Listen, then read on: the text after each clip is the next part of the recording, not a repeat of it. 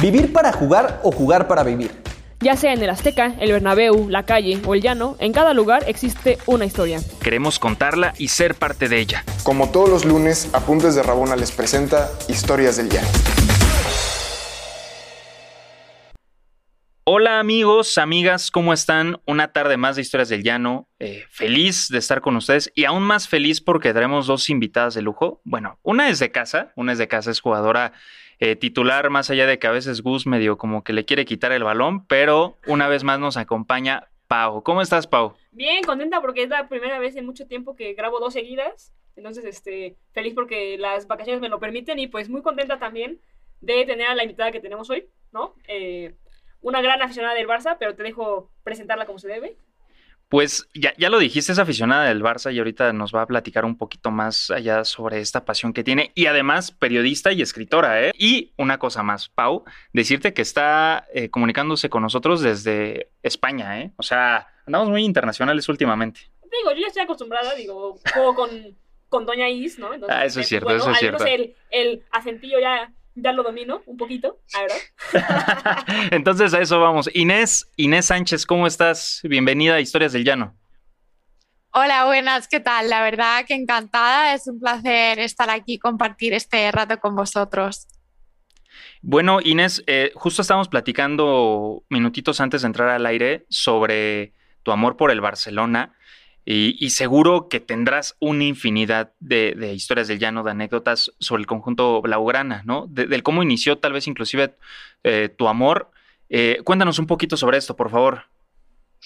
Bueno, la verdad que, yo soy de Barcelona, así que no sé si, si tuve mi oportunidad para elegirlo, porque, porque la verdad que, que no sabría deciros ni, ni cómo empezó, por lo menos mi, mi afición al masculino, que, que seguí primero y luego ya comencé con el femenino. Yo la primera temporada que seguí el masculino fue la última de Rijkaard, luego ya vino Guardiola y obviamente me enamoré con cómo jugaba aquel Como equipo. Como todos. Claro. y ahora, pues la verdad que estoy igual de enamorada de cómo juega el conjunto que lidera Luis Cortés y la primera vez que vi al Barça femenino es un poco anecdótico porque la verdad no sabría ni deciros ni qué partido es porque fue uno de pretemporada.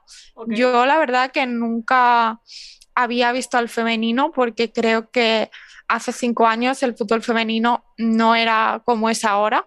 Sinceramente, la mayoría de personas igual no conocíamos ni que existía por lo menos a, a niveles que se acercaban a lo profesional y un amigo me dijo, oye, ¿por qué no vamos a dar un partido? Eh, y era un partido de pretemporada y dije, va, vamos, y la verdad que a partir de ahí comencé a seguirlas hace ya cuatro o cinco años y la verdad que estoy muy contenta y muy orgullosa de, lo que están consiguiendo. De hecho, yo, yo, te quería preguntar, porque esto yo creo que va a ser este, un, poco, un poco único, porque acaba de pasar, ¿no? ¿Cómo viviste la final de Champions? En la que justo pues, al final queda campeón el Barça con gran categoría. ¿no? Avasallador, ¿no? Y, aparte jugando muy bien. Increíble. O sea, vaya. Pues la, la viví un poco incrédula, la verdad que no me creía todo lo que estaba pasando porque es que hace dos años a otro tan rápido no me lo creía. De hecho, yo todo todo el partido seguía un poco con miedo, en plan, a ver si nos van a remontar, ¿sabes? Como muy cautelosa, no me creía creer lo que estaban pasando. Es que la verdad fue, fue una sensación única, creo que no se puede describir. Sí que sentí mucha pena porque no pude viajar a Göteborg, porque no permitían el público.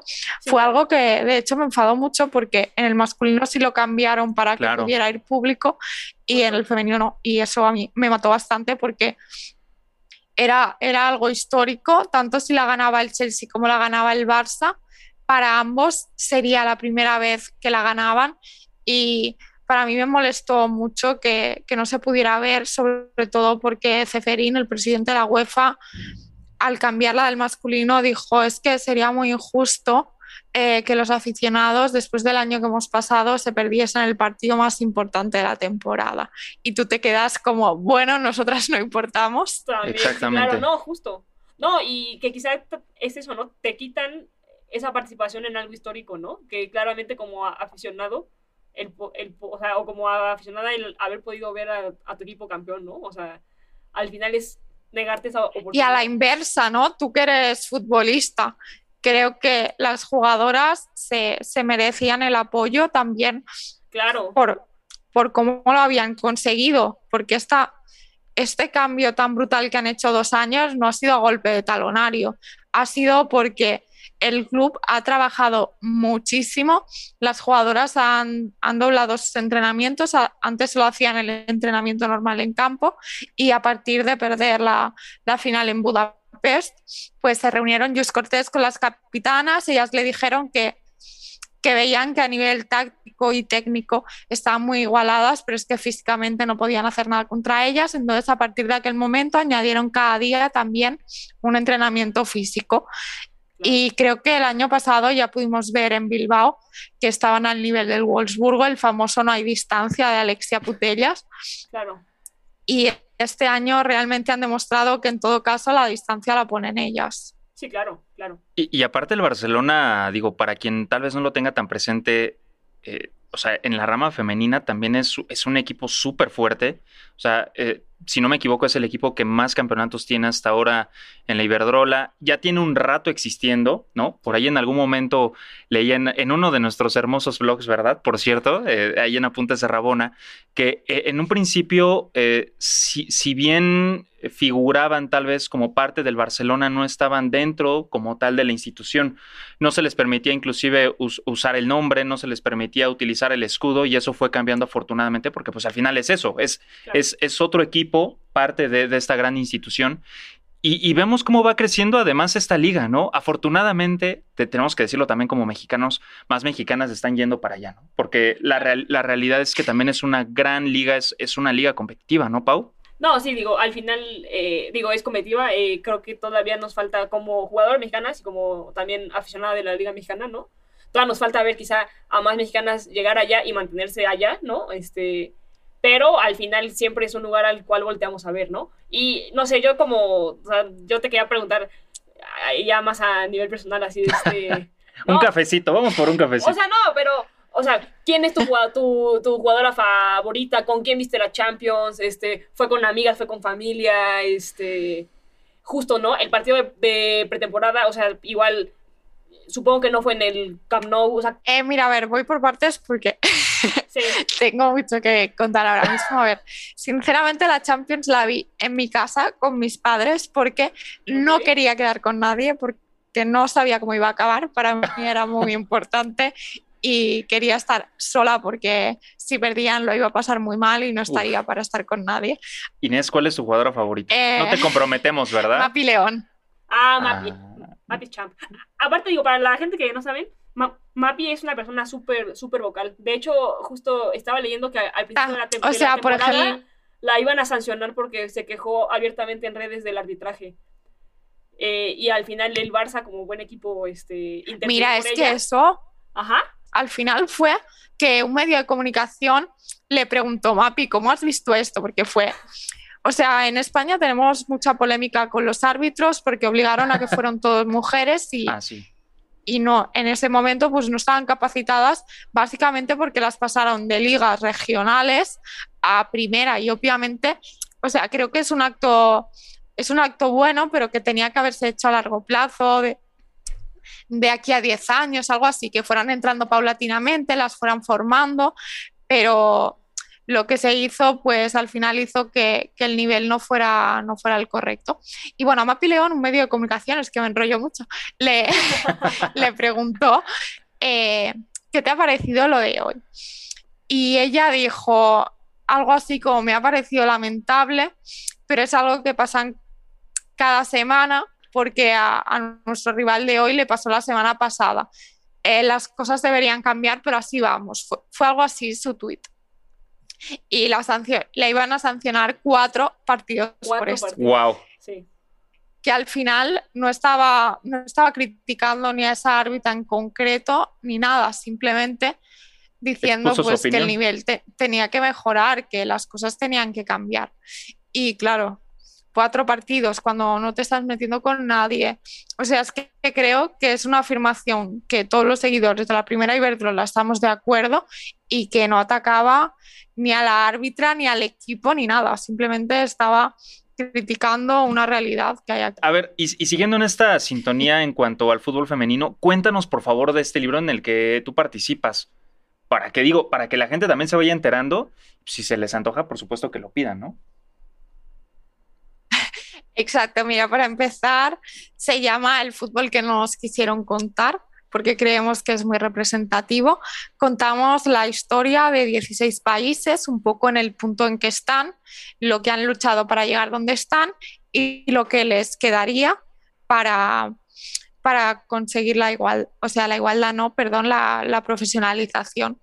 Entonces, al final es la historia de, muchas mujeres que, que, han luchado por un sueño, que es ser futbolistas y que después de muchas y muchas décadas de batallar se está consiguiendo.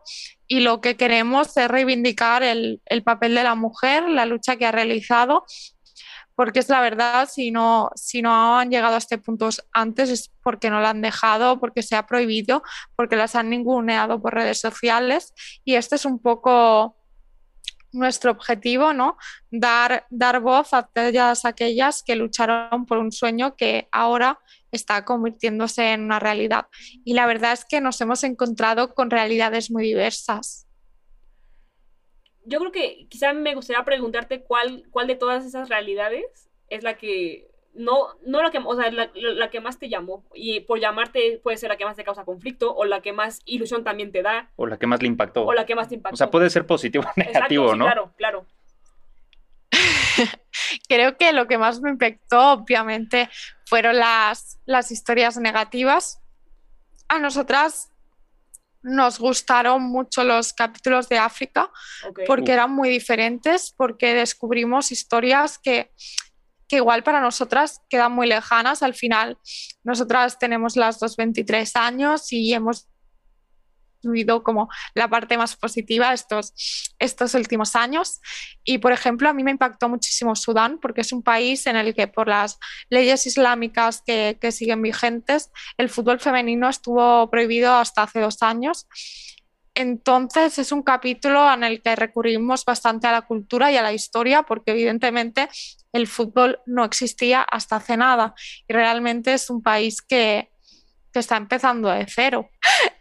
No sé, también la historia de Shoala también ya es muy conocida, pero al final es una, es una mujer que, que se escondía, que mentía a sus padres para, para, ir a entrenar, le decía que había quedado con amigos y, y, escondía la ropa de entrenar en casa de amigas porque sus padres no le dejaban. Y hemos visto que en un año consiguió triunfar y ha sido la primera africana en ganar una Champions, la primera africana Claro. en, en marcar un gol en una final de la Champions y no sé, creo que, que su historia es para destacar. La historia de Ana Carmona Ruiz, Veleta, española justamente, que es conocida como una de las primeras mujeres, si no es que la primera, en tal cual disfrazarse o Ah, vestirse claro. de hombre para Sí. poder ir a jugar. Es, es- es una historia justamente que a mí me, me- me ha impactado demasiado y, y además es- estas historias nos muestran la importancia, digo, sí la pasión, sí el fútbol, pero además cómo puede ayudar a, a permitir abrir el, el camino, no sé si más rápido o más sencillo, pero sí poner en foco de atención lo que está pasando, porque hay muchas situaciones.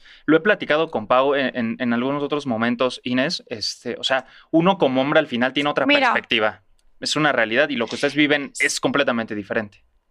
Mira, os estoy intentando rescatar un libro porque me ha gustado mucho porque has dicho la palabra pasión y, y es la que, la que usa la futbolista Natalia Pablos. Lo tengo cerrado, así que voy a tardar un poco y os voy explicando. Pero sí, pero es, la, es como inicia justo el, prólogo de Natalia Pablos, que es una futbolista española que también estuvo en el Arsenal y que es un caso también a destacar. Ella, bueno, su club no la dejó retirarse. Ella, aparte de ser futbolista, ¿vale? Eh, era profesora y llegó un momento pues que ella vio que su carrera en el Rayo pues había acabado porque, porque ya tenía una cierta edad y quiso retirarse. Y ella tenía una cláusula de 50.000 euros, creo que era, que no podía abandonar el club. Pero claro, ella misma comentaba, yo nunca esperé que esa cláusula me la aplicaran a mí. Es decir, ella tuvo que pagar su propia Uf. cláusula para poderse ir de- del rayo, pero no para poderse ir del rayo para irse a otro equipo, para poder retirarse y ser profesora, No, que es algo bastante heavy. Es que creo que en el fútbol femenino vivimos cosas que son impensables. Y mira, os voy a leer una parte del prólogo porque me ha hecho mucha gracia que, que digas pasión, porque es lo que dijo ella. Wow. Eh, ella empieza, ¿te has parado alguna vez en pensar en una sola palabra que caracterice a todas las jugadoras de fútbol? Quizás yo lo esté haci- haciendo ahora mismo, pero si soy honesta, no he tardado demasiado en encontrarla. Esa palabra es pasión. Eh, entonces explica un poco lo que significa la palabra. Vale, y dice, fabricarte tu propio material para jugar, enfrentarte a tu familia, crear tu propio terreno de juego, entrenar a horas que nadie quiere, viajes interminables, siempre depender de otros. Todo ello provocado por esa pasión por jugar al fútbol o lo que es lo mismo, hacer lo que simplemente nos hace felices.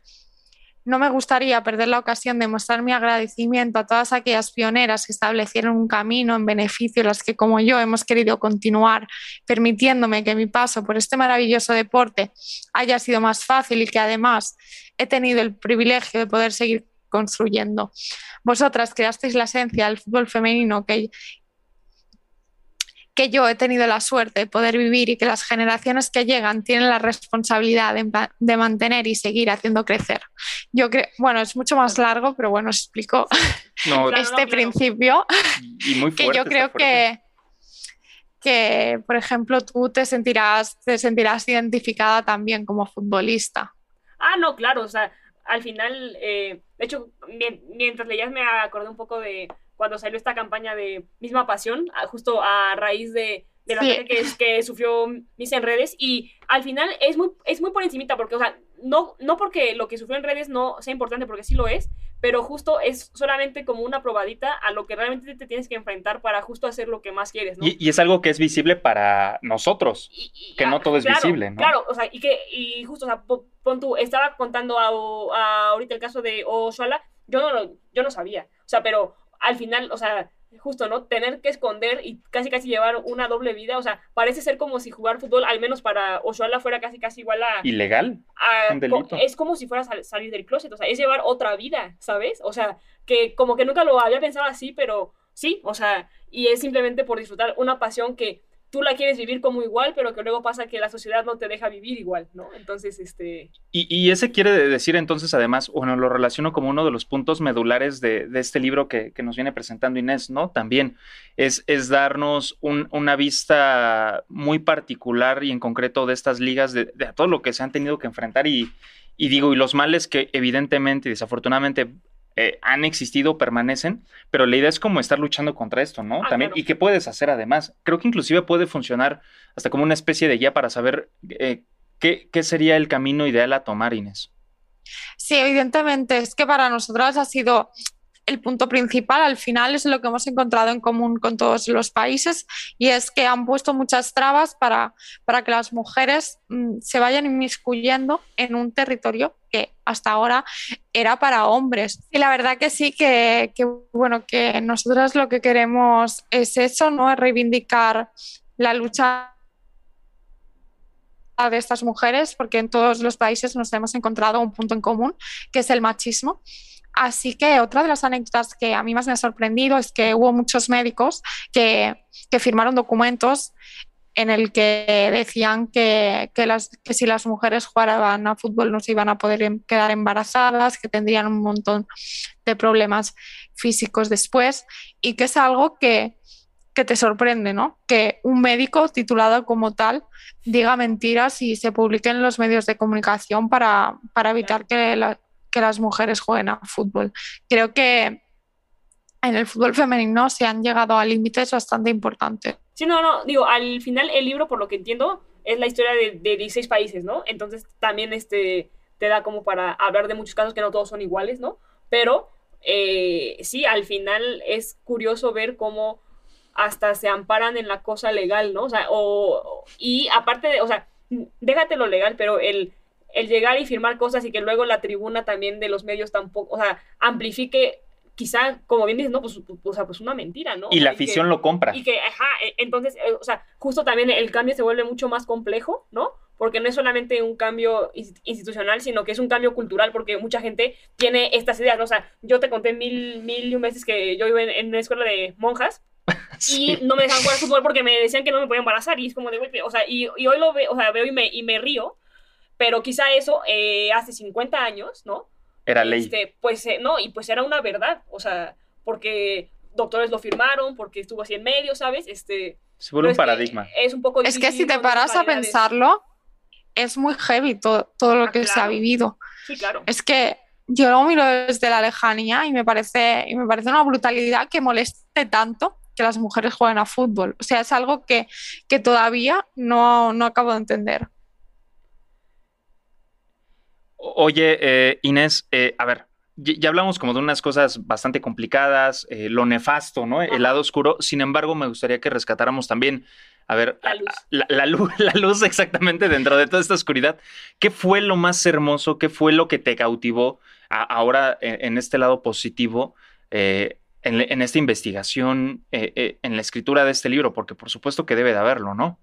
O, o no, o no, tú rescátanos, por favor. Que toda esta lucha está teniendo sus resultados. Creo que poco a poco estamos viendo cómo más países están obteniendo una, una profesionalización real. Es que es algo que, que hace mucho que creíamos que, que era imposible. Creo que tenemos que valorar toda esta lucha que se, que se ha ejercido, que ha sido muy larga, pero, pero estamos viendo la luz. No sé la situación concretamente tras la pandemia en México, pero, pero en España no quiero, quiero tocar madera porque aquí no puedes, no te puedes creer nada hasta que es cierto, pero teóricamente el próximo año la liga será profesional. El año pasado se firmó el primer convenio colectivo de la historia. Creo que, que los pasos que se están dando se están dando en firme y, y que esto va para, va para adelante y va para largo. Creo que, que mucha gente puede decir que esto es una moda, pero creo que no, que el fútbol femenino ha llegado para quedarse. Yo, yo te tengo una pregunta porque justo me acaba de brincar. ¿A qué se refiere, o sea, a qué te refieres con que el año que viene la liga va a ser profesional? ¿O por Bueno, a día, de, a día de hoy la liga femenina no es profesional, es profesionalizada y el año que viene, si, por ejemplo, el año pasado en la pandemia eh, el fútbol femenino se finalizó, no se acabó la liga porque eh, por ley no está considerada profesional y, y entonces pues no podían continuar porque no eran profesionales y ahora por ley se va a establecer la liga femenina como deporte profesional junto a la primera y segunda división eh, masculina y a la primera división de baloncesto. Eh, lo será por ley, así que se podrán hacer modificaciones en el convenio colectivo. Eh, está y eso quiere decir que se, asegura- se aseguran a las jugadoras por caso de embarazo, que hasta ahora está un poco Ajá. del aire, Exacto. se las protegerá también de lesiones, se retransmitirán todos los partidos, que ahora tenemos, tenemos un drama bastante grande con el reparto del pastel televisivo. Claro. Así que parece que, que todo esto verá la luz. Además, se invertirá más dinero por parte de la federación. Así que esperamos que, que esta vez sí que, sí que sea cierto. No sé Claro. cómo, cómo va por allí, pero aquí nos han prometido muchas cosas que, que luego nunca han sido.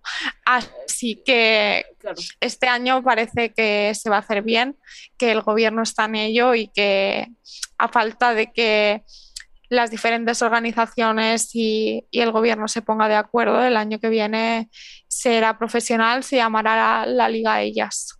Ok, perfecto. O sea, ya en exclusiva, ¿eh? Aquí Sí, me claro. siento, aquí con nuestra corresponsal Inés, ¿no? De- desde Barcelona. Sí, claro. No, me, encantó además el resumen. Oye, Inés, yo tengo que decir, bueno, a, a las dos les tengo que decir algo. A mí me, me molesta y me encantan este tipo de podcast porque te quedas con ganas de hablar tanto. O sea, nos podemos echar una serie No, al final. increíble. Ah, claro, o sea, yo me quedo con, pre- con Sí. preguntas, ¿no? Porque justo el hecho de que mencione ella, no, no era una liga profesional porque no lo era por ley. Por ejemplo, es chistoso porque en México en teoría es una liga profesional, ¿no? Pero realmente En estamos teoría.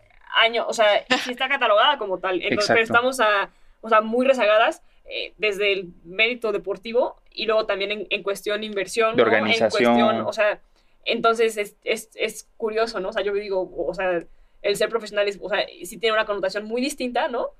A lo que creo que es en España se piensa que es profesional, ¿no? Y lo que es aquí es ser profesional. ¿no? Choque de culturas. Ajá, este, pero pues bueno, eh, sí, o sea, yo creo que da, da para mucho, no sé si en algún momento tengamos que cerrar, entonces, este, pero yo estoy muy contenta, la verdad, de haber podido platicar con Me encantó. Inés, porque también acabo de aprender mucho, ¿no? Es, creo que podemos aprender mutuamente. Me hubiera muy.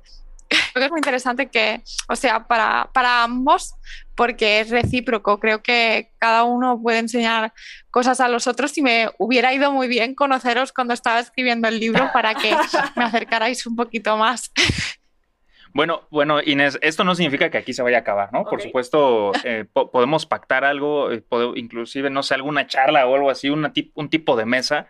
Digo, yo ahorita ya estoy comprometiendo a Diego, ¿no? A Diego Andrade, discúlpame, el director de Apuntes, ¿verdad? Co- con esto, pero creo que estaría increíble porque además, así como nosotros nos quedamos con dudas, Pau, Inés, seguramente la gente eh, lo estará haciendo. Inclusive yo quisiera invitar a las personas, eh, no solamente a los seguidores de, de Inés o a, los tuyos, Pau, yo tengo como dos seguidores, pero bueno, a los seguidores en general, que, que- que nos preguntaran ahí también qué cosas tal vez dijeron. Me, me encantaría que, que- que hablaran de esto y podemos armar algo, ¿no? Sin Claro. problema. claro. Creo, creo que estaría increíble, Inés. Y bueno, ya para... muy guay, la verdad. Sí, es- es- estaría buenísimo, estaría buenísimo. Oye, y ya para ir cerrando, eh, por favor, compártenos por dónde podríamos encontrar tu libro, eh, ya sea la página web, por, digo, nosotros en nuestro caso va a ser página web para, para poder encargarlo, pero por dónde lo podríamos buscar, cómo específicamente tenemos que buscarlo para que no haya error y, y, pues por ahí hasta pedirle una firma, ¿no? Inés, así de mándanoslo autografiado, por favor.